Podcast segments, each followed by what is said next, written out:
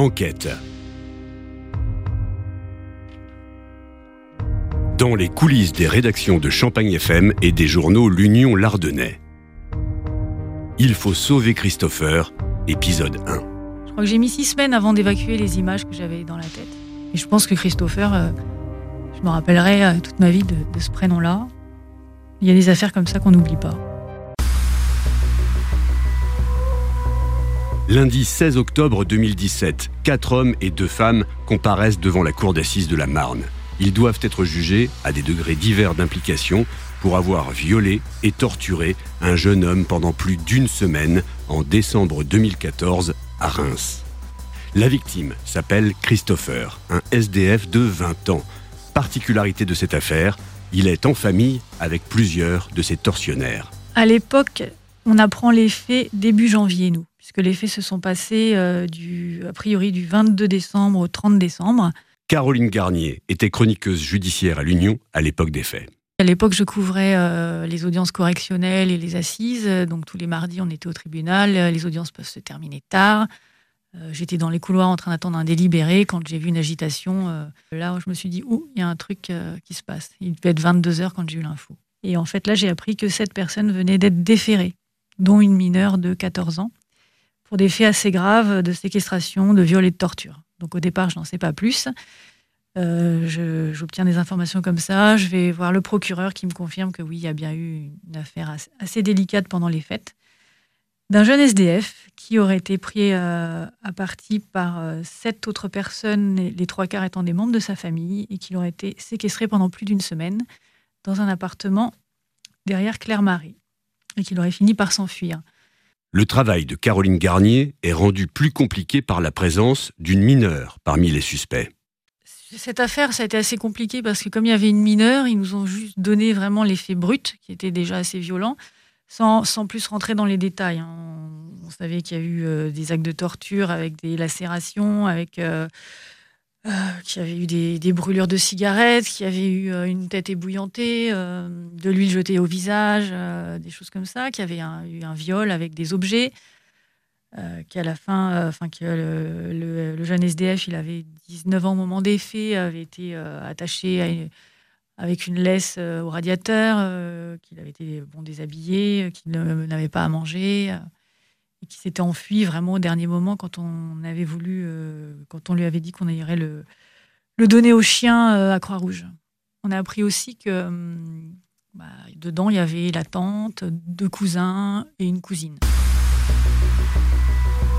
Caroline Garnier cherche à en savoir plus sur Christopher.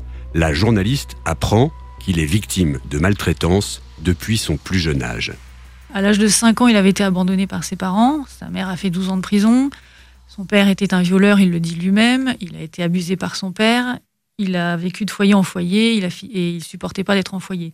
Donc il allait squatter à la Cernam à l'époque. Et c'est comme ça qu'il a rencontré euh, des personnes qui se sont trouvées être des membres de sa famille qu'il ne connaissait même pas. Il a découvert une tante, il a découvert deux cousins, une cousine. Et euh, l'objectif, c'était de passer les fêtes de fin d'année avec eux. Donc il était super heureux de retrouver sa famille et d'aller dans un appartement fêter les fêtes de fin d'année. Enquête, un podcast Champagne FM et l'Union Lardonnais. Tous sont SDF et vivent d'aide sociale ou de petits trafics.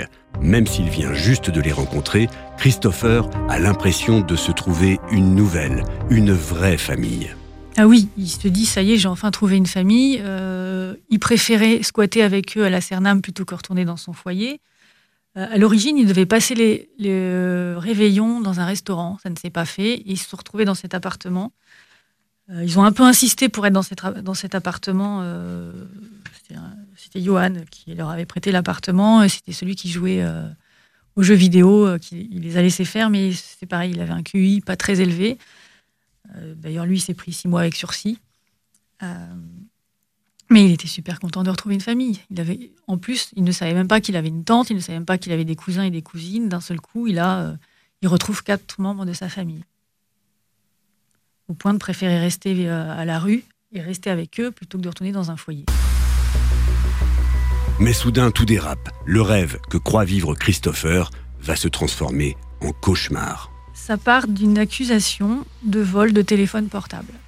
Donc en fait, euh, Sabrina, qui était sa cousine, qui sortait elle-même avec son propre cousin, dit au cousin, euh, donc à son compagnon, qu'elle, euh, bah, que Christopher lui a volé son téléphone portable. Ça commence comme ça. Et la jeune fille de 14 ans, qui sortait avec un des protagonistes de l'affaire qui avait 25 ans, euh, a dit que Christopher, pendant la nuit, lui avait touché la cuisse. Donc les accusations partent des deux filles, et ça commence par des coups de poing. De simples coups de poing qui vont se terminer par des sévices extrêmement atroces. Certaines personnes dans, le lot n'ont fait que regarder. Il y avait un marginal, lui, il a simplement euh, prêté son appartement. Il a regardé, regardé la télé, jouait aux jeux vidéo pendant que les autres euh, torturaient Christopher à côté de lui. Tous pouvaient sortir, donc tous auraient pu dénoncer les faits bien avant. Personne ne l'a fait. Il rentrait à l'appartement, il découvrait des sévices sur Christopher qu'il n'avait pas vu le matin, mais euh, tout le monde s'en fichait. Et l'escalade de la violence va durer plus d'une semaine. Il va y avoir une montée en puissance au fil de la journée, au fil des jours. Euh, et euh, les trois quarts des faits ont été demandés et faits par les deux filles. Ça a commencé, oui, par des, des, coups de poing, un coup de poing américain. Après, il y a eu des lacérations avec une lame de rasoir, avec un couteau de cuisine, mais tout simple. sauf que les entailles ont été tellement fortes qu'il a fallu appuyer énormément pour pouvoir entailler Christopher. Il a été lacéré sur le visage, sur le corps. Il a eu des brûlures de cigarettes, toujours au même endroit. Et comme ça ne suffisait pas, euh, il a été attaché euh, avec une laisse euh, à un radiateur. Il dormait sur un carton. Il ne mangeait pas. Par contre, tous prenaient soin. Il y avait un chien dans l'appartement. Tous prenaient soin de nourrir le chien. Eux-mêmes, lors des procès, ont reconnu, bah, c'était un chien quand même. Fallait lui donner à manger. Mais à Christopher, non. Eh bien, euh, les filles ont décidé euh, que ça serait bien de s'amuser avec le feu. Donc, il y a un des garçons qui a jeté de l'huile sur le visage euh, de Christopher. Et c'est Sabrina, qui avait 30 ans, sa cousine, qui a pris le briquet, qui l'a allumé. Son visage a pris feu, ils ont tous regardé. C'est lui qui a dû éteindre avec son une veste qu'il avait sur lui.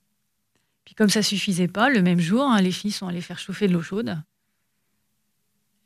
Et quand c'était bien chaud, elles lui ont balancé au visage. Il a été bouillanté. Et puis comme ça suffisait toujours pas, ils sont tous allés uriner dans les toilettes. Et ensuite, ils lui ont mis la tête dans les toilettes et ils ont tiré la chasse d'eau. Ils le disent eux-mêmes, il y avait des, des bouts de peau de Christopher qui partaient.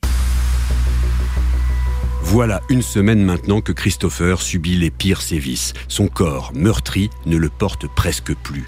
L'issue semble inéluctable. Le jeune homme sait qu'il va mourir s'il ne réagit pas malgré la douleur, malgré la peur, il va trouver la force de s'enfuir. Alors en fait, à la fin, il est euh, bah, épuisé. J'ai vu les photos des tortures. On se demande vraiment comment il s'en est sorti.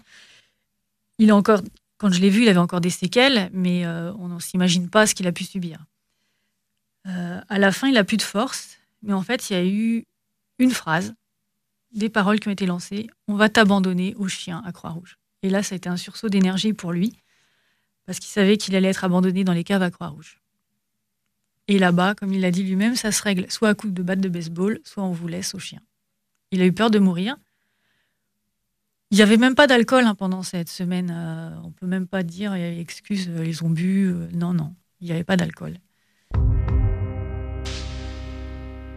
Ils n'étaient pas tous là le jour où il s'est enfui. Certains dormaient, certains l'ont vu partir, donc ils ne l'ont pas empêché de partir. Et il s'est sauvé.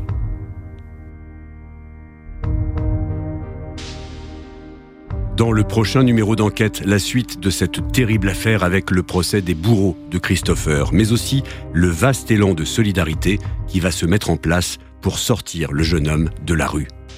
Énormément de gens ont été touchés par ce qu'avait pu vivre Christopher et par certaines déclarations qu'il a faites, sachant qu'après le procès, il a déclaré qu'il allait retourner à la rue. Et ça, les gens l'ont pas supporté. Donc dès le lendemain, même dès le, jour, le, on a été contacté en disant on ne veut pas le laisser à la rue, on veut l'aider. Il y a une personne qui a créé une cagnotte pour Christopher. Il y a le département qui, s'en est occupé aussi et c'est eux qui lui ont trouvé un foyer. Tout ça, ça a été pris en charge. Donc il n'a pas été à la rue.